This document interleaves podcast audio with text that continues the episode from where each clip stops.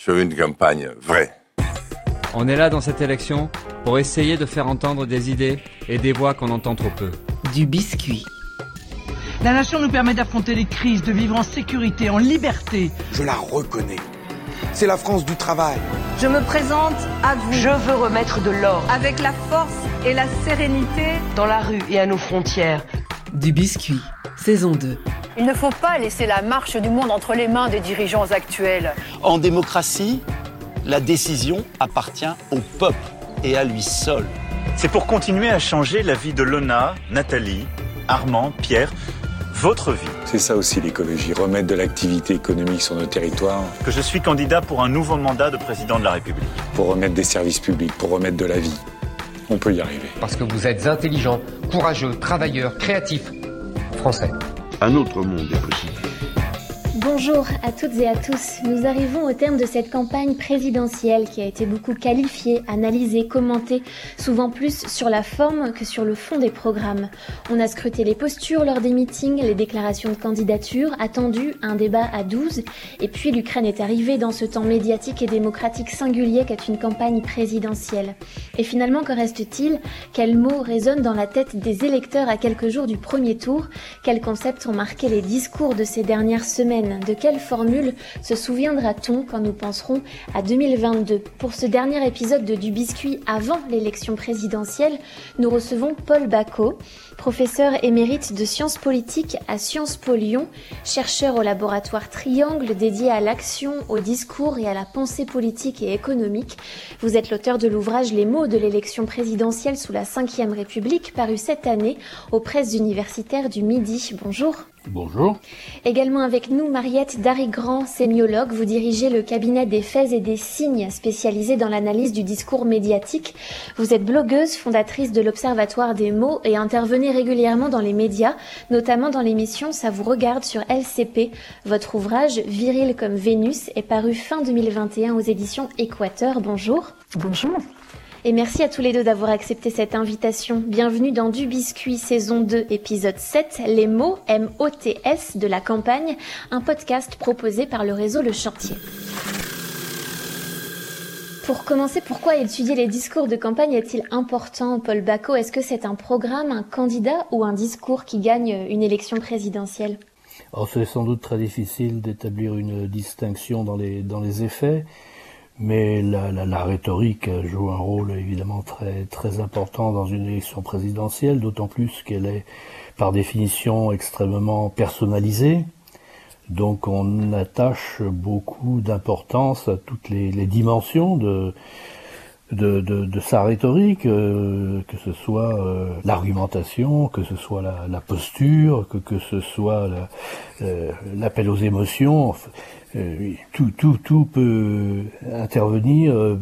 Alors, est-ce que ça compte plus ou moins que le programme? Il est certain que le programme, les, les propositions, en tout cas, ce que la plupart des électeurs en retiennent, c'est-à-dire souvent peu de choses, quelques formules. Hein, euh, ça a forcément aussi beaucoup beaucoup d'importance, oui. Et est-ce que ces formules, est-ce que les rhétoriques ont, ont changé depuis 1965 ou est-ce qu'on retrouve les mêmes mécanismes? Alors, cet ouvrage que vous avez cité, il recouvre l'ensemble des élections présidentielles au suffrage universel direct, donc depuis euh, le scrutin de 65. Donc les dix scrutins intervenus jusqu'ici. On va vers le 11e, on va vers le, la saison 11. Et, alors, c'est vrai que j'ai cherché, parce que évidemment on, aurait pu avoir dix volumes d'ouvrage, euh, j'ai fallu sélectionner, j'ai cherché les, mots, les termes, les, les expressions qui couraient en quelque sorte tout au long de cette période, ou au moins dans une grande partie de la, de la période. Et, j'avais un peu peur au départ d'être un peu en difficulté pour remplir en quelque sorte l'ouvrage. Et, et, à ma grande surprise, non, manifestement, euh, il y a une grande continuité, une grande continuité. Euh, J'irais presque jusqu'à dire que quelqu'un de, de, jeune aujourd'hui euh, pourrait assez facilement euh, se repérer en, dans les archives, dans les discours de 65, euh, de 69, de 74. Évidemment, il y a des changements, mais il y a beaucoup de beaucoup de continuité pour euh, deux ou trois raisons essentielles en, en deux mots. Le, la, la, la, première raison, c'est que les règles du jeu sont, sont les mêmes. C'est toujours une élection au scrutin uninominal majoritaire à deux tours, avec cette règle tout à fait particulière qui veut que seuls les deux premiers du premier tour euh, soient admis au deuxième tour. Alors ça entraîne automatiquement toute une série de, de comportements, toute une série de règles, euh, toute une série de, de contraintes. Ça, c'est un premier point. Ensuite, les compétences. Bon, l'enjeu de l'élection, c'est la présidence de la République. Or, les compétences du président de la République n'ont pratiquement pas changé, si, ce n'est à la marge, hein, depuis, euh, depuis 1965. Et puis enfin, bah, il y a les règles de la rhétorique qui sont toujours les mêmes. Donc on retrouve effectivement euh, toujours un peu les mêmes figures de style, toujours un peu le même type d'argumentation, euh d'autant que ça passe toujours essentiellement par la télévision. L'histoire de l'élection présidentielle au suffrage universel direct est tout à fait euh, contemporaine et parallèle avec l'histoire de, la télévision. C'était c'est dans les années 60 qu'on commence à avoir la télévision euh, chez les Français. Et, depuis, euh, donc cette élection présidentielle au suffrage universel direct et la télévision, c'est ces deux choses extrêmement liées. Il y a un troisième élément, j'arrêterai là, troisième élément qui est lié, ou un deuxième qui est lié à l'élection présidentielle, c'est les sondages. C'est aussi dans les années 60 que euh, qu'on commence vraiment à avoir des sondages d'opinion politique de façon pas encore aussi courante qu'aujourd'hui évidemment, mais et ça, ça a suivi toute l'histoire euh, toute l'histoire de la présidentielle. Qui dit élection présidentielle en France dit euh, télévision et sondage continuité du coup euh, dans, la rhétorique, euh, vous l'expliquiez Paul Bacot, Mariette Darigrand, vous avez publié en janvier dernier dans la revue Études un article intitulé Présidentielle 2022, une boussole des mots, dans laquelle, euh, dans cet article, vous dessinez une nouvelle cartographie du discours politique et vous déterminez quatre mots cardinaux. Chaos, radicalité, transition et réancrage. En quoi ça dessine une nouvelle cartographie selon vous du discours politique? Alors c'est une, c'est une cartographie, si vous voulez, qui est euh, sociétale, qui volontairement, que j'ai regardé volontairement avant euh, le début de la campagne.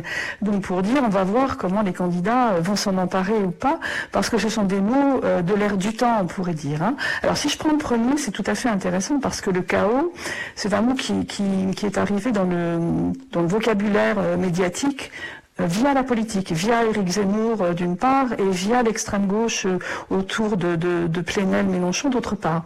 Donc c'est une, euh, une hyperbole, une figure de style d'exagération qui est, ben, qui est assez classique, l'hyperbole hein, dans le discours effectivement de l'émotion politique, une certaine rhétorique qui veut faire des effets, mais qui me paraissait quand même nouvelle euh, parce que c'est en gros c'est le désordre euh, hypertrophié, hein, c'est-à-dire vraiment la France est en chaos, euh, rien ne va plus, etc., etc. C'est quelque chose qui est arrivé avec cette élection après la pandémie, après aussi l'instabilité du monde. Alors, ce qui me paraît donc tout, tout, à fait intéressant dans cette, cette ce 2022, cette présidentielle 2022 est très nouveau, c'est que justement le chaos qui était une métaphore hein, de notre langue politique est devenu une réalité dans l'actualité euh, politique et, de la guerre en Ukraine.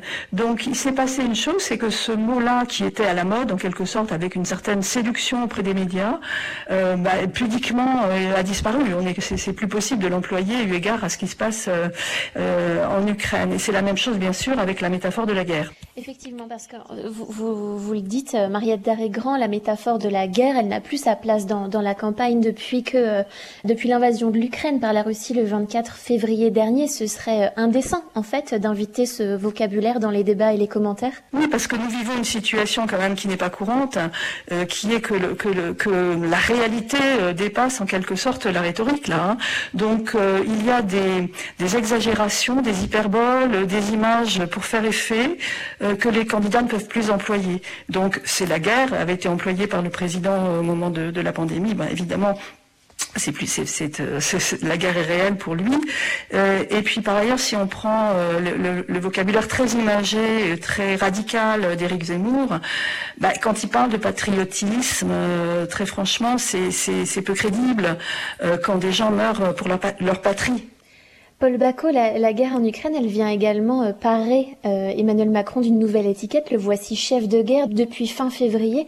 Est-ce que c'était arrivé à d'autres candidats avant lui? Pas vraiment. Euh, on est dans une configuration quand même assez nouvelle, oui. Et quelles répercussions ça a sur la rhétorique de la Alors, campagne Alors, ça a des répercussions nombreuses finalement. D'abord, ce qu'on recherche tous les candidats à cette élection, depuis l'origine, depuis 65, c'est d'afficher une ce qu'on appelle une présidentialité. Le mot n'est pas très beau, mais c'est peu importe. C'est-à-dire un ethos présidentiel, on peut dire ça aussi comme ça. Euh, ce qui conduit les candidats souvent dans les mois qui, dans l'année qui précède la candidature ou les mois qui précèdent la candidature, par exemple, à s'efforcer à se faire photographier avec les grands de ce monde, à être reçus par les grands de ce monde pour montrer qu'ils sont au niveau du, du de la fonction qu'ils prétendent euh, occuper. Euh, là, évidemment, le président sortant a déjà un avantage considérable de ce point de vue-là, et surtout quand il est particulièrement mis en scène par l'actualité, l'actualité de la guerre d'Ukraine, et puis ne l'oublions pas aussi, et c'est lié, enfin c'est lié, ça, ça se conjugue, euh, le fait que la France préside l'Union européenne, c'est-à-dire qu'il apparaît comme le président de l'Europe, l'expression n'est pas très juste juridiquement, mais ça, lui donne vraiment beaucoup de, cartes dans les mains, euh, et puis il a les, les, informations, il a les relations, il y a toute une image. Donc euh, en, termes de présidentialité, pour lui évidemment, c'est très important. Et puis euh, il y a la prime au sortant qui est toujours, qui, qui, existe toujours dans toutes les élections. Euh, mais là, en plus, eh ben, il y a, oui, ce, cette idée qu'on ne change pas de capitaine euh, dans la tempête, qu'on ne change pas de général au milieu de la bataille. Et puis il y a ce qu'on appelle l'effet drapeau, le patriotisme. Faut pas, faut faire l'union nationale, des choses comme ça. Ça, ça, ça fonctionne généralement assez bien. Puis il y a un troisième type de conséquence de cette guerre d'Ukraine par pour cette élection, c'est que l'agenda, comme on dit, l'agenda euh, de la campagne s'en trouve modifié.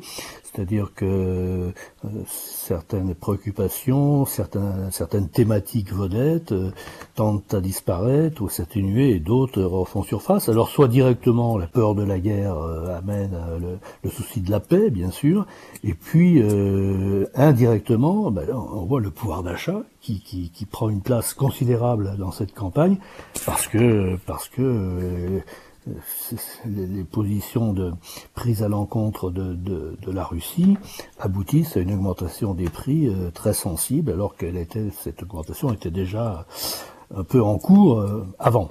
Donc euh, ça fait beaucoup de choses qui, changent dans cette affaire du fait de, de la guerre d'Ukraine, oui. On va revenir sur le pouvoir d'achat, euh, Paul Bacot, un peu plus tard dans l'émission, mais effectivement sur cet Emmanuel Macron, président-candidat ou candidat-président. En fait, il se dissocie selon les, situations et les plateaux télé. Il est tantôt Emmanuel Macron le candidat, tantôt Emmanuel Macron le, président de la, République. Ça, c'est quelque chose qui est inédit, Mariette Comment ça se traduit dans son attitude dans, dans son vocabulaire, dans sa posture, selon qu'il soit candidat ou président? Oui, je crois que c'est n'est pas la première fois qu'un président euh, se représente, mais c'est la première fois qu'en effet le trait d'union entre les deux présidents candidats euh, a sauté. C'est-à-dire que ce que préfère euh, Emmanuel Macron, c'est faire alterner les identités. Alors il est parfois président et parfois candidat. Alors si vous prenez son affiche de campagne, c'est tout à fait intéressant parce qu'il est, il est photographié en costume, enfin en costume de ville, je veux dire en impair, en trench coat, dans la rue, on voit d'autres gens un petit peu derrière lui, etc. précisément, il a quitté l'habit présidentiel, institutionnel, euh, pour en quelque sorte se refaire une virginité. Hein. Le, mot candidat veut dire candide, c'est-à-dire blanc. Donc euh, je crois que là on voit très bien euh, ce qu'il ce qu'il essaye de faire, c'est-à-dire non, je ne suis pas arrogant, je ne suis pas. Donc il il, il ses conseillers en communication, lui en tout cas conseillé de se rapprocher des gens en disant nous et en étant. donc ça, ça me paraît ça me paraît une caractéristique. Mais comme ça c'est probablement été prévu avant, euh, parallèlement, il est, il reste président et jusqu'au bout il sera président car, en effet, président de l'Europe, et, pris euh, beaucoup dans, la gestion de la crise ukrainienne.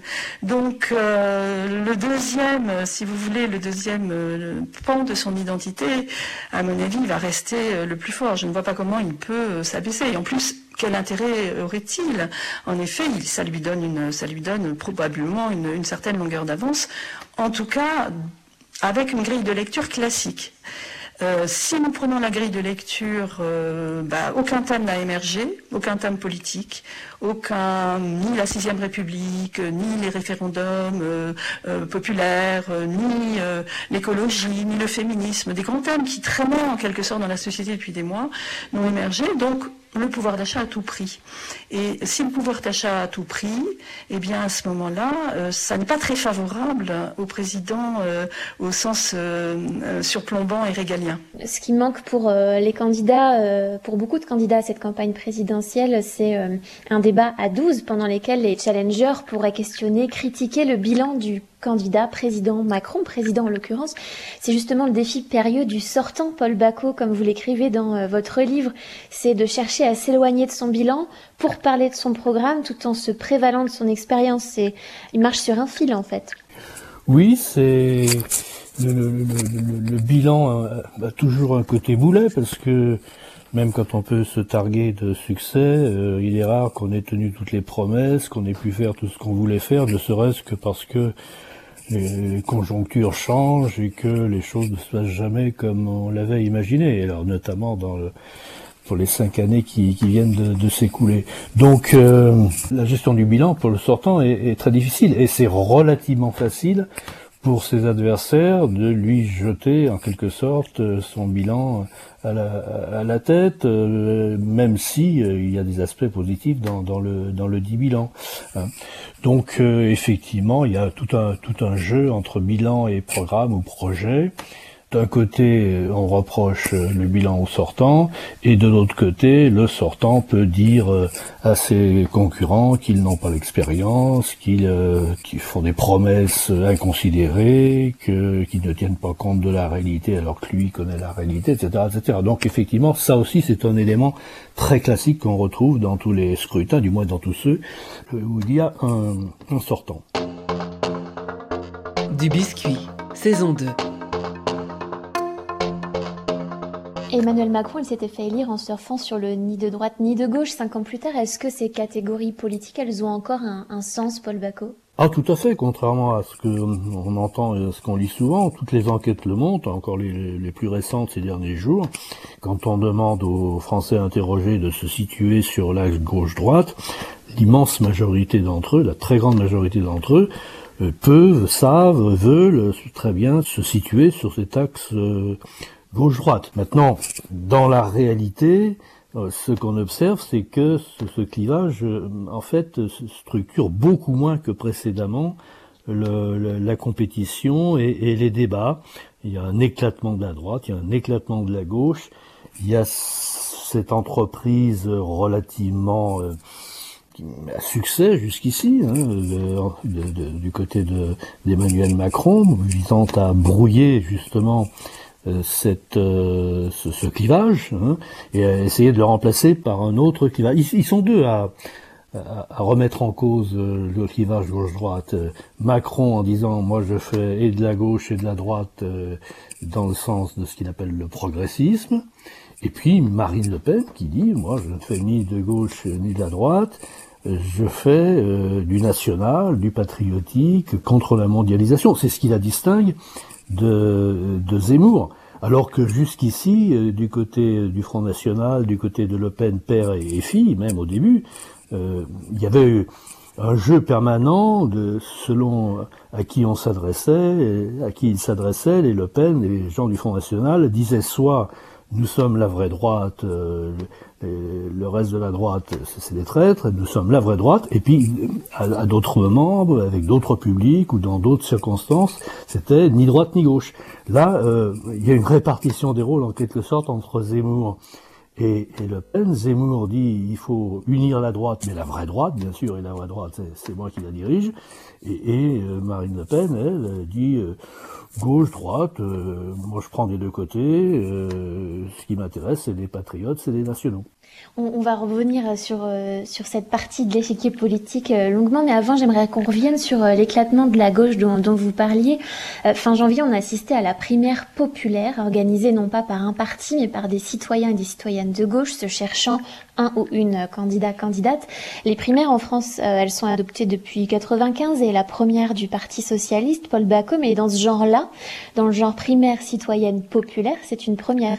Oui, enfin, si l'on entend par là une primaire qui n'est pas organisée par un parti politique, effectivement, c'est une première première expérience. Je ne sais pas si elle sera considérée comme ayant été concluante parce qu'elle s'est terminée un petit peu en, dérapage en quelque sorte. Hein.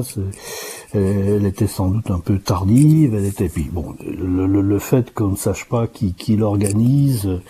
Euh, induit forcément un certain nombre un certain nombre de difficultés mais ça restera, euh, ça restera un élément euh, de nouveauté, un élément marquant de, de cette campagne présidentielle, de cette pré-campagne présidentielle, et, d'autant que ça a eu des, des, des, effets.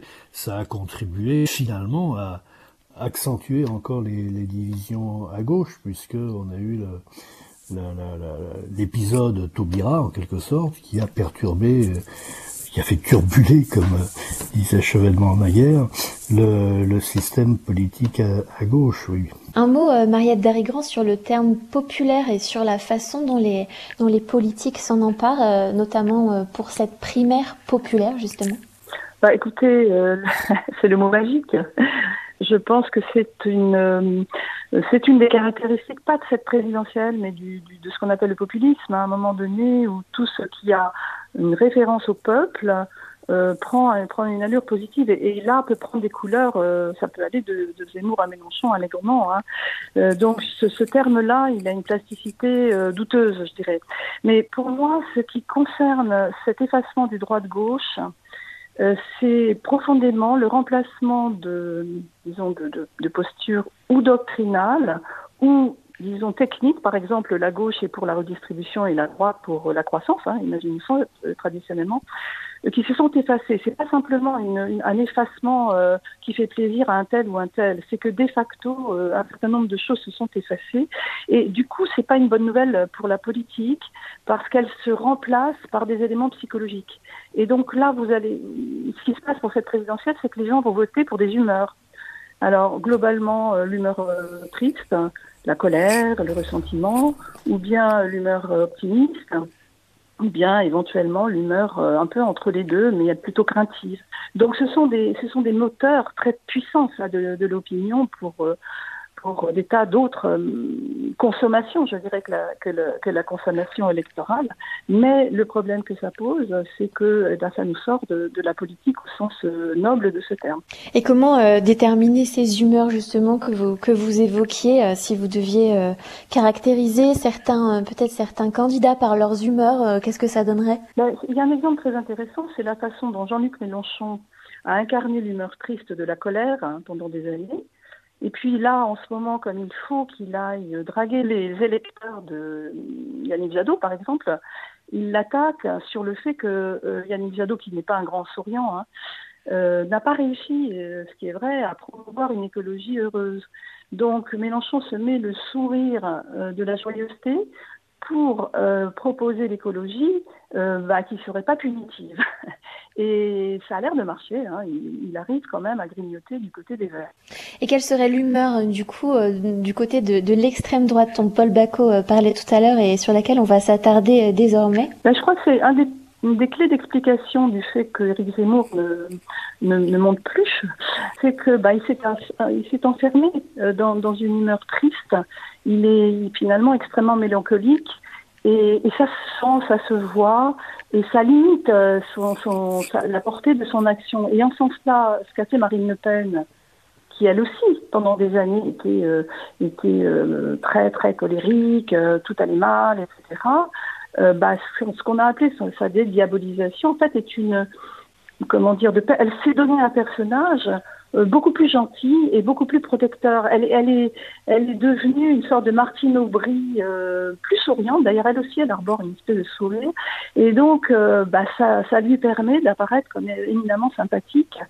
Euh, alors qu'elle avait réussi à émerger sur, euh, au contraire, la lutte classique de l'extrême droite.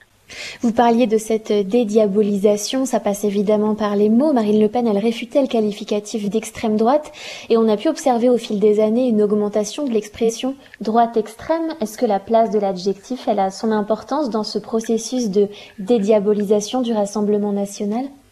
Oui, mais Marine Le Pen est allée encore plus loin que la, que la droite dure, disons. Hein. Passer d'extrême droite à droite extrême, et puis droite dure, et puis droite tout court, ça c'est ce qu'elle a fait.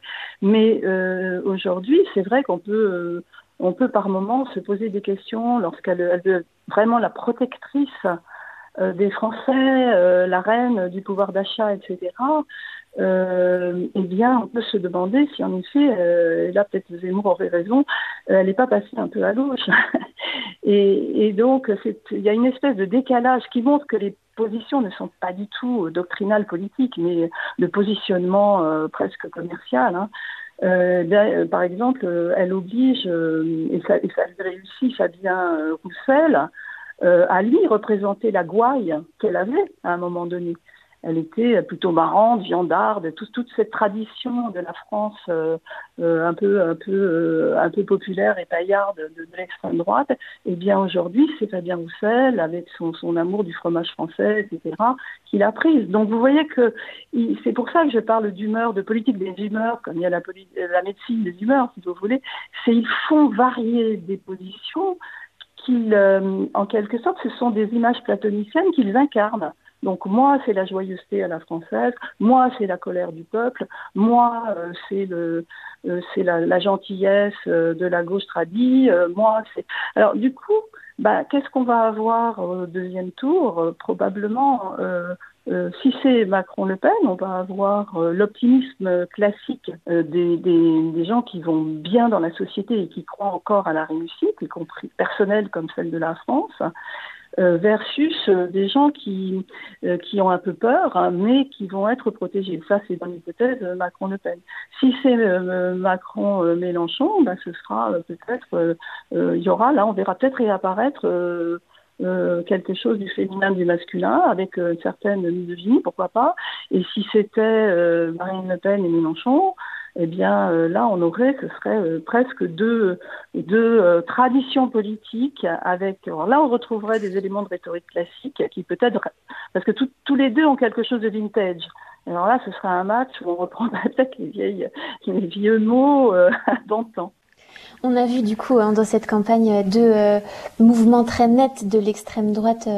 Est-ce qu'on peut parler de droitisation, d'extrême droitisation du débat, Paul Bacot, pour cette campagne? Alors incontestablement, euh, il y a les intentions de vote qui nous disent que les deux candidats que la plupart des observateurs considèrent comme étant d'extrême droite, plus euh, du Pont-Aignan, euh, ça fait en gros pratiquement un tiers, un tiers des intentions de vote. Donc c'est évidemment beaucoup. D'autant que dans une partie, dans les deux tiers restants, il y a les gens qui sont euh, du côté de, de, de, personnalités comme Monsieur Ciotti.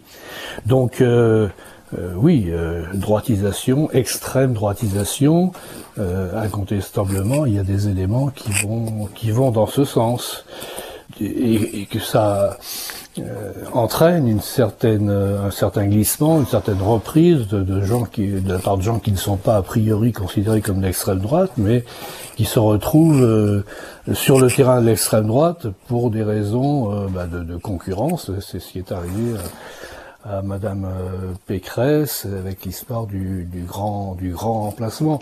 On va écouter justement Valérie Pécresse en meeting le, le 13 avril dernier au Zénith de Paris. Pas de fatalité ni au grand déclassement, ni au grand remplacement.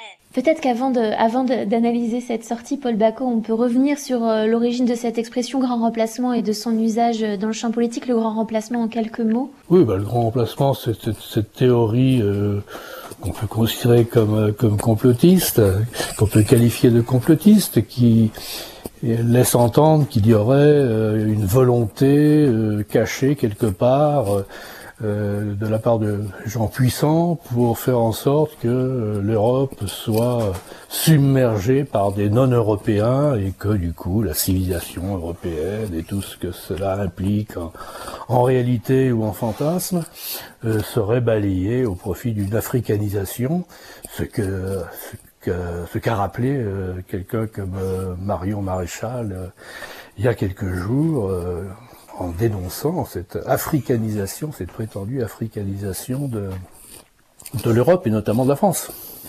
Alors du coup justement, euh, je, vous ai interrompu. Qu'est-ce que le fait que Valérie Pécresse reprenne cette expression euh, lors d'un meeting, euh, lors du grand meeting de, de, sa campagne, qu'est-ce que qu'est-ce que ça veut dire pour vous, Paul Bacot? Oui, non. Ce, que je voulais dire, c'est que faut toujours penser que tout ça se fait dans, dans l'interaction.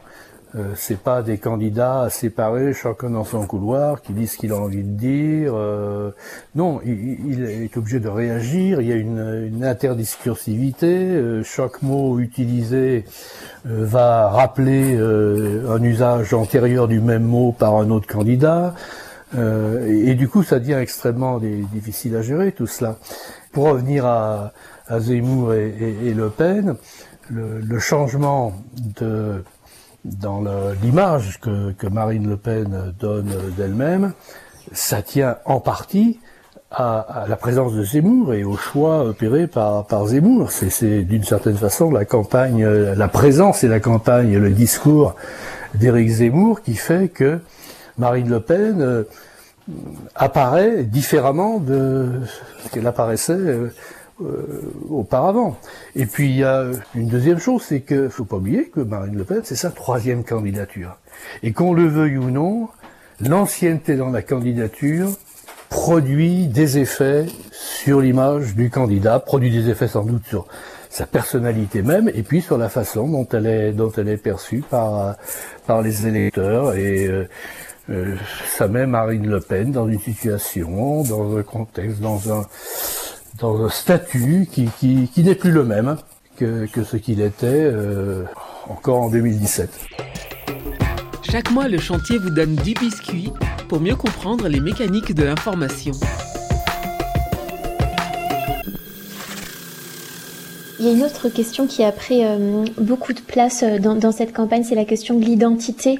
Euh, Paul Bacot, à partir de quand on la retrouve dans les débats de la, présidentielle? Est-ce qu'elle ressurgit systématiquement dans les campagnes? Non, ça n'a pas toujours été une thématique très importante. Ça, commence vraiment à apparaître avec la campagne de Nicolas Sarkozy.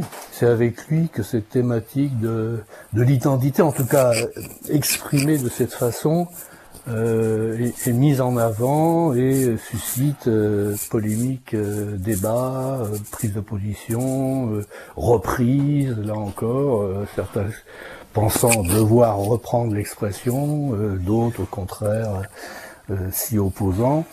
Oui, c'est, je crois, à partir de Nicolas Sarkozy que commence cette mise en avant de cette thématique de l'identité et du mot identité.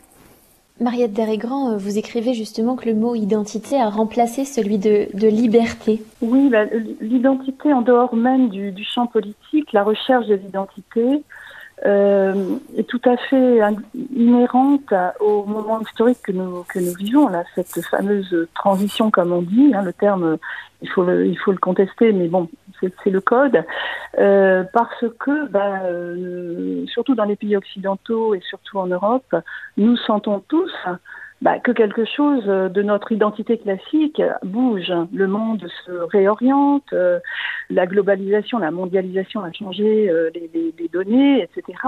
Donc ça fait, oui, une vingtaine d'années, on pourrait dire que dans la société, la question du qui je suis euh, énormément monté comme, thème lié à cette augmentation en fait des possibles pour un individu. Et, du coup, bah, les gens font ce qu'ils peuvent, euh, recherchent des choses d'ailleurs de manière parfois très intéressante. Hein. Ce qui se passe aujourd'hui avec ce qu'on appelle la grande big resignation, les gens qui quittent leur boulot, la ville où ils habitent, voir leurs conjoints pour essayer de faire autre chose.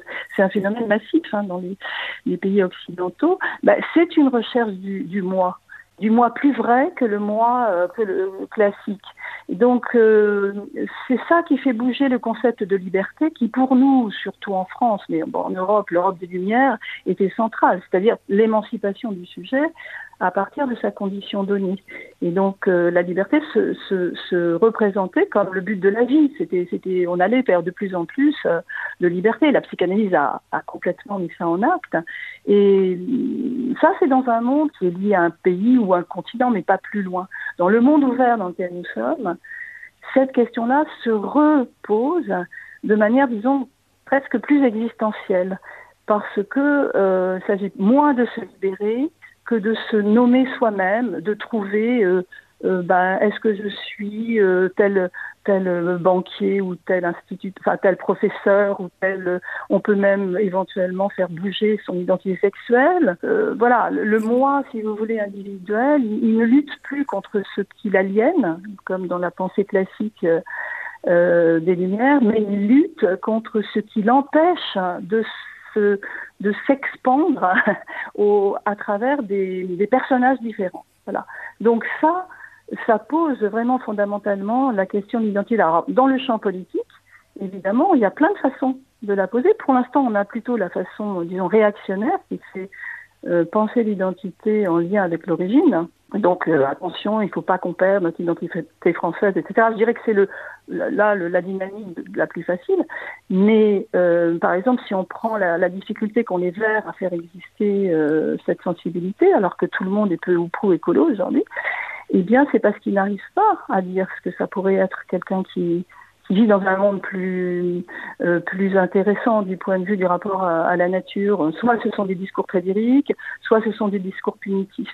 Donc voilà, par exemple, je crois qu'une des raisons pour lesquelles Jadot ne fait pas un bon score, c'est qu'il n'a pas de point de vue sur l'identité, parce que dans sa tête, sa formation, etc., euh, l'identité, c'est l'identité nationale, c'est les réacs et tout ça. Alors que non, il y a à la, à la gauche, au progressiste, à inventer un discours positif et intéressant sur comment faire pour savoir mieux qui nous sommes. Si on continue à s'arrêter sur le, le, fond des programmes sans avoir le temps de les décortiquer tous ici, bien sûr, on l'a dit déjà dans cette émission, il y a une préoccupation qui écrase toutes les autres dans cette campagne, c'est celle du pouvoir d'achat.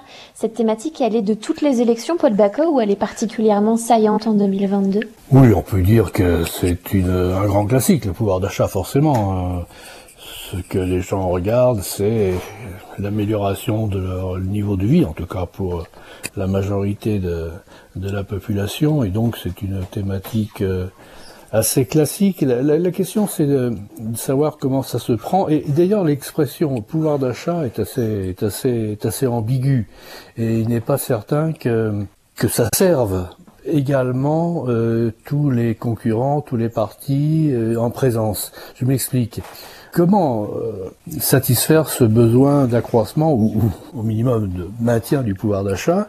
Ben, On voit bien la différence. Alors c'est vraiment là qu'on voit que la gauche et la droite restent de, de, de, de réalités bien, bien claires. Que dit-on à gauche? Ben, On dit euh, il faut augmenter euh, les salaires, il faut mieux rétribuer le, le travail. Que dit-on à droite et à l'extrême droite? On dit ben, il faut diminuer les prélèvements sociaux, les charges sociales, comme on dit. Hein. Euh, C'est-à-dire que d'un côté, c'est aux employeurs, en quelque sorte, à faire l'effort, euh, au détriment euh, des actionnaires, et de l'autre côté, on va dire, c'est à l'État à faire l'effort en prélèvement moins. Ce qui, effectivement, laisse davantage de pouvoir d'achat, sauf que ça se retrouve en différé en quelque sorte, puisque ces prélèvements sociaux servent à financer euh, les retraites, servent à financer les indemnités chômage, cherchent à, euh, servent à financer euh, les différentes prestations sociales, et, et finalement donc le pouvoir d'achat immédiat se fait au détriment du pouvoir d'achat futur en quelque sorte. Et c'est là qu'il y a une grande, grande différence sur ce qu'on entend par pouvoir d'achat, et sans doute les euh, aurait-on intérêt à utiliser une terminologie différente pour voir plus clair. Alors il y a un, un, concept qui semble s'être effacé des débats, lui, euh, au contraire du pouvoir d'achat, c'est la notion d'écologie. Mariette Darégrand, l'un de vos quatre mots cardinaux de cette campagne, c'est le mot transition qui vient de la pensée écologique. En 2022, ce mot transition, il semble avoir changé de sens. On parle plus vraiment de transition écologique. Finalement, il prend une d'autres sens justement.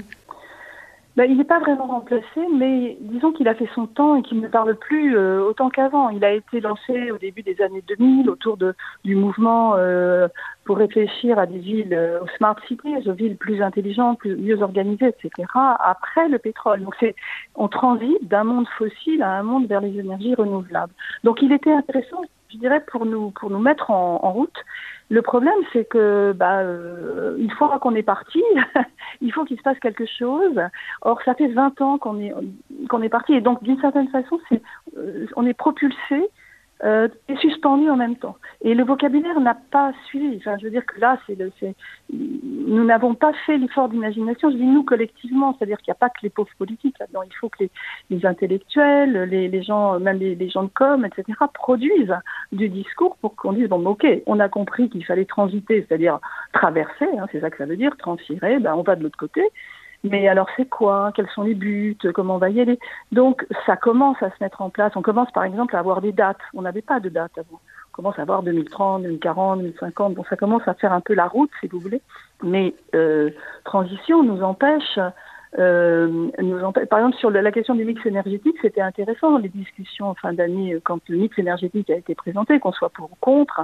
Et là, le, le, mot qui a été employé, c'est le mot des industriels. Hein c'est le mot de transformation, un très vieux mot, lui aussi, comme pouvoir d'achat. Ça fait, longtemps que c'est là. Mais d'une certaine façon, c'est rassurant parce que l'homme a toujours transformé ses outils de production. Donc, bah, il faut qu'on le fasse une nouvelle fois. C'est ça que ça a dit transformation, alors que transition, c'était quelque chose de nouveau qui était un peu quand même effrayant, euh, surtout sans avoir le but du voyage. Donc, je crois que d'autres euh, euh, spécialisations vont commencer à incarner cette transition. Et euh, par exemple, des gens sortent aussi le mot métamorphose, qui est un peu plus poétique. Voilà, on va avoir des choses qui vont, qui vont peut-être, je l'espère en tout cas, euh, ben, continuer le discours. Mais c'était trop tard pour cette élection-là. Peut-être que dans cinq ans, et là, l'écologie fera un meilleur score. Ben, on aura déjà commencé à, à bien baliser la route.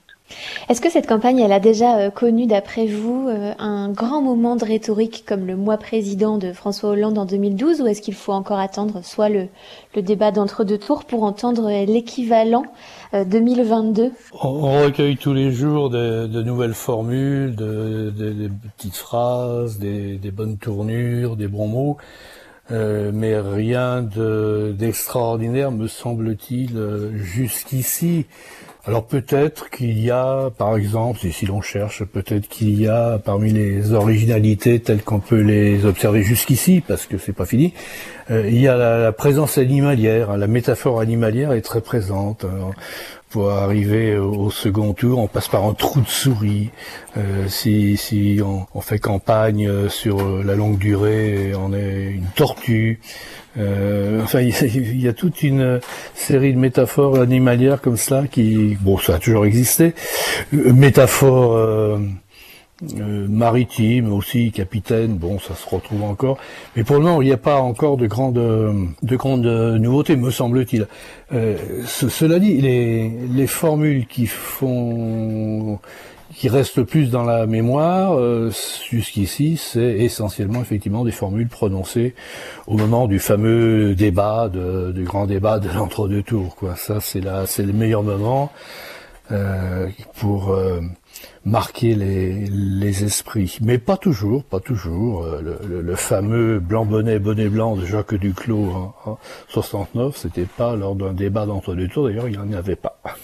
Mariette Darrigrand, votre regard sur cette... Euh, est-ce qu'il y a eu pour vous un, grand moment de rhétorique? Alors il n'y en a pas eu et je pense qu'il n'y en aura pas. Je crois qu'elle restera dans l'histoire comme la campagne la plus plate euh, de l'histoire du monde. Et alors euh, il n'y a pas les formulations même, je sais pas, les formules, hein, fracture sociale ou même start, Startup Nation, c'était une, une, tentative de formuler quelque chose.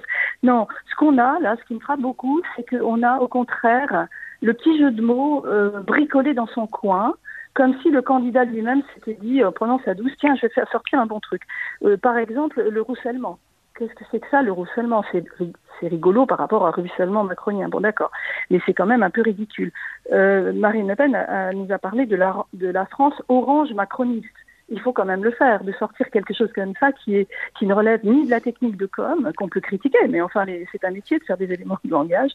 Euh, Jean-Luc Mélenchon a parlé d'une quand même pas trop mal mépris de classe et mépris de race, mais on voit que ces petits, ces petits jeux de langage sont, euh, c'est les guerres picocolines, si vous voulez. C'est vraiment, euh, c'est vraiment un peu, un peu mignard, un peu petit. Et moi, ça me fait penser à ce qui se passe aujourd'hui dans les, dans les, dans les manifs, hein, quand vous allez à des rassemblements, où on n'a plus le, la grande banderole du parti du syndicat. Chacun y va de sa petite pancarte avec son petit jeu de mots personnel. Et du coup, le politique est complètement en miroir de ce petit, euh, cette petite personnalisation du discours. Et là, bah, je dirais que toutes les mauvaises blagues sont permises. Quoi. Alors, Mariette Darrigrand, pour vous, c'est la campagne la plus plate de l'histoire du monde. Paul Bacot, si vous deviez définir cette campagne, vous, en, en un mot? Ah, moi, je dirais faut attendre. faut attendre, parce que c'est quand même l'entre-deux tours qui, qui compte le plus. Hein. C'est ce qui marque le plus et c'est ce qui a le plus d'effet évidemment. Euh, sinon, pour le moment, effectivement, je crois que tout le monde, euh, tout le monde fait le, le, le même constat pour, pour, toutes sortes de raisons, euh, dont certaines ont été évoquées par nous hein, durant ces, ces, derniers quarts d'heure. Là. Euh, pour ces différentes raisons, oui, il y a une platitude, une, un côté un peu terne. Euh, rien ne se détache vraiment, rien ni personne. Euh, c'est-à-dire que, en, somme, à, l'instant T, hein, il y a une espèce de, paradoxe. Cette campagne présidentielle, elle est vraiment pas comme les autres. Euh, du fait qu'on sorte, si tant est qu'on soit sorti de, cette fameuse pandémie, du fait qu'il y a la guerre en Ukraine, du fait que bon, on est vraiment dans une situation très particulière. C'est une campagne vraiment pas comme les autres. Et en même temps, quand on essaye de, la suivre, ben, rien ne la distingue des autres. On a l'impression effectivement d'une redite, d'une routine. Il n'y a rien qui euh, frappe. Mais encore une fois, euh, faut peut-être euh, attendre. On a encore une semaine avant le premier tour et puis euh, les deux semaines d'entre-deux tours. Donc peut-être que là, les choses, euh, y, compris d'ailleurs euh, sous l'effet d'événements imprévus, hein, qui peuvent encore se produire, que ce soit à l'extérieur ou, à l'intérieur du pays, il peut y avoir un changement et une montée en originalité, si l'on peut dire, de, de cette campagne. Guettons donc ce changement et, euh, et peut-être lors du, fameux débat d'entre-deux tours qui aura donc lieu, on l'a appris le, le 20 avril prochain. C'est la fin de cette émission dans laquelle nous avons cité plusieurs candidats et candidates. Pour être tout à fait exhaustif, voici la liste des 12 prétendants et prétendantes à l'Élysée. Nathalie Arthaud, Nicolas Dupont-Aignan, Anne Hidalgo, Yannick Jadot, Jean Lassalle, Marine Le Pen, Emmanuel Macron, Jean-Luc Mélenchon, Valérie Pécresse, Philippe Poutou, Fabien Roussel et Éric Zemmour. Merci à nos deux invités, Paul Bacot et Mariette Darigrand. Du biscuit, saison 2, épisode 7, les mots de la campagne est à retrouver sur toutes les plateformes de podcast et sur le chantier à l'adresse suivante www.lechantier.radio. La fréquence, si vous nous écoutez à Clermont-Ferrand, c'est 98 FM. N'hésitez pas à vous abonner au podcast et à parler de nous sur les réseaux sociaux. Rendez-vous le mois prochain pour un nouvel épisode après l'élection présidentielle. Du biscuit, une émission du réseau Le Chantier produite par l'onde porteuse avec l'aide du ministère de la Culture, préparée avec Benoît Bouscarel, attaché de production Mathilde Tonfourcade, prise de son et réalisation Francisque Brémond.